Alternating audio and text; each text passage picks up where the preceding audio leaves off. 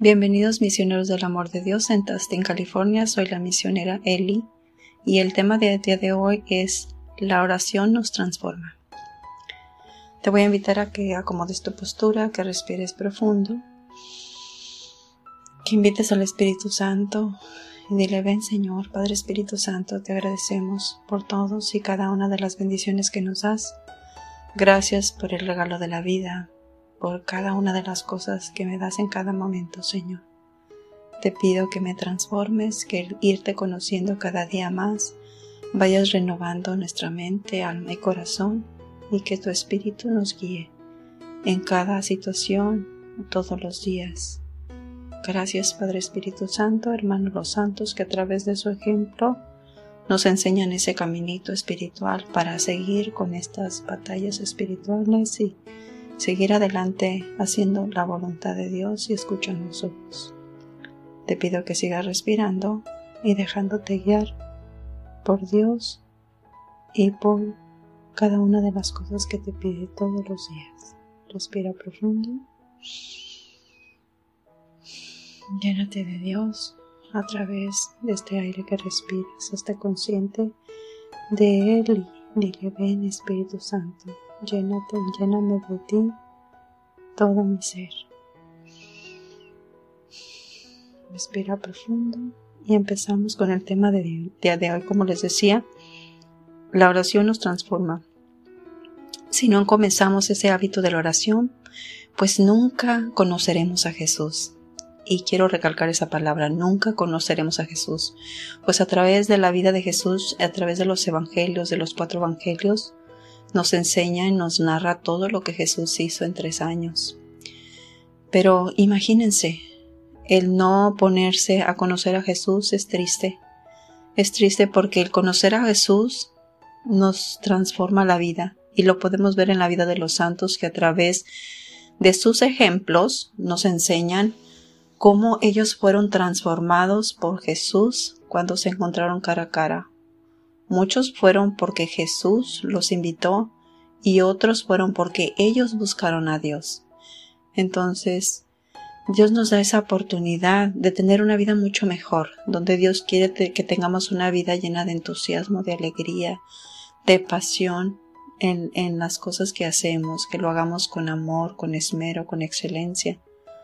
Pero, ¿cómo? ¿Cómo podremos hacer eso si no estamos llenos de Dios? Por eso es tan importante la oración y aprender a orar. Hay muchas maneras de hacer oración. Tenemos muchas herramientas para hacerlo. Tenemos música instrumental para empezar a hacer ese silencio mental y físico donde nos sentamos a los pies de Jesús a escuchar una alabanza, a meditar un evangelio, a escuchar una predicación, a ver la vida de un santo, y meditar lo que nos habla Dios a través de su palabra. Entonces, ¿cómo seremos transformados? Y podemos ah, recordar esa analogía que eh, recordamos de un alfarero. Un alfarero que hace con ese barro, pues juega con él, lo moldea como si fuera una masa, va jugando, va moldeándolo, va haciéndole forma, después lo mete al fuego, para poder lograr ser la pieza que Él quiere. Entonces, muchas veces también Dios permite esas molduras que muchas veces no nos va a gustar, nos va a doler, esos quebrantamientos que hace, ¿para qué? Para nuestro bien, porque quiere que verdaderamente seamos transformados. Muchas veces no nos gusta ver todos esos defectos. Conforme nos arrimamos más a Dios, nos vamos viendo sus efectos. Reconocemos que somos débiles y pecadores.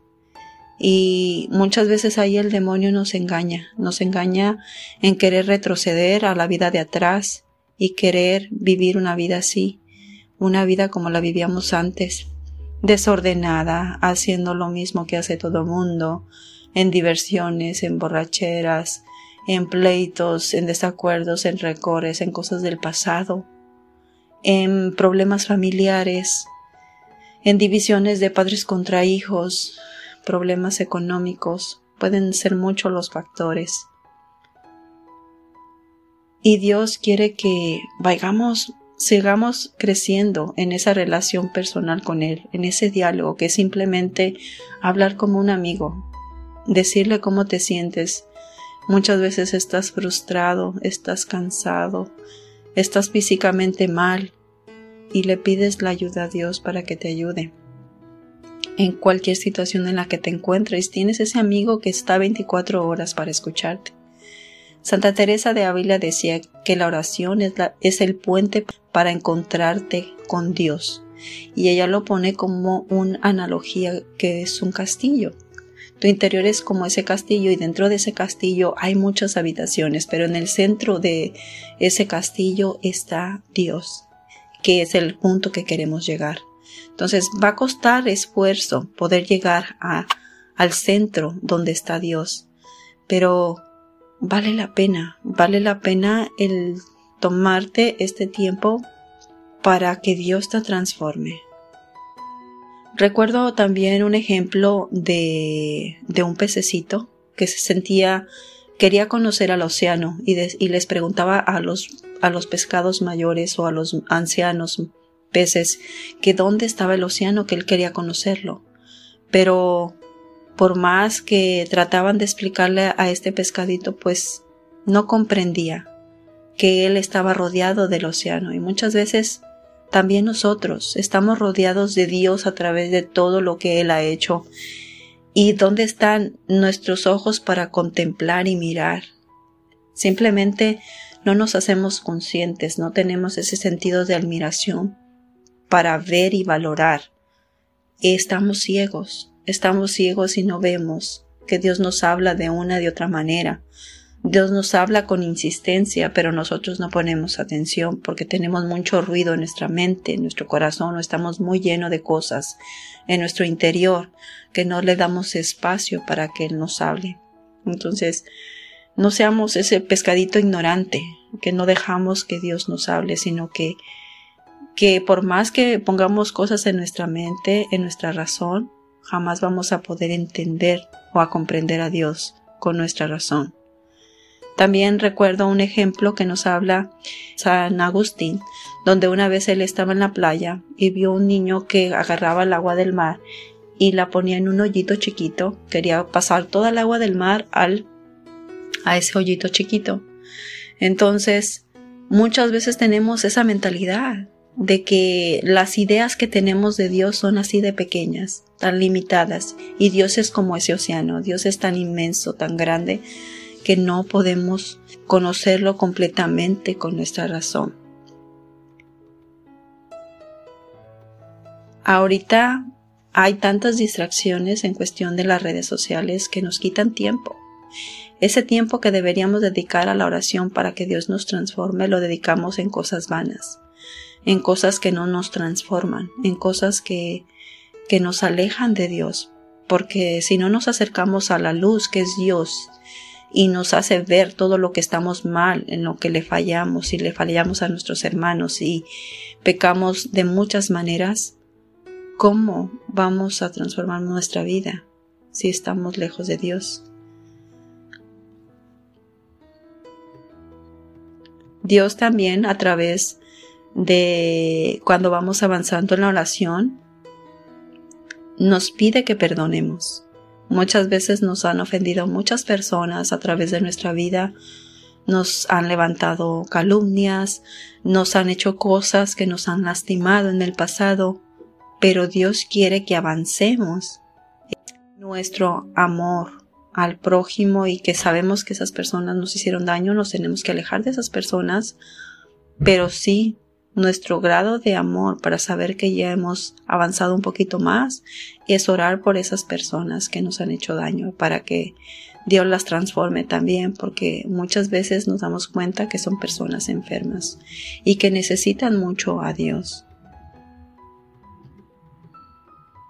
Ahora te invito a que meditemos este, esta cita bíblica que les, que les quiero decir de San Juan 14 del 2 al 14 dice, les aseguro que el que cree en mí hará también las obras que yo hago, hará otras, otras todavía más grandes, porque yo voy donde está el Padre. Cualquier cosa que ustedes pidan en mi nombre, yo lo haré, Así será glorificado el Padre en el Hijo, y lo que pidan en mi nombre, yo lo haré. San Juan 14, 12, 14.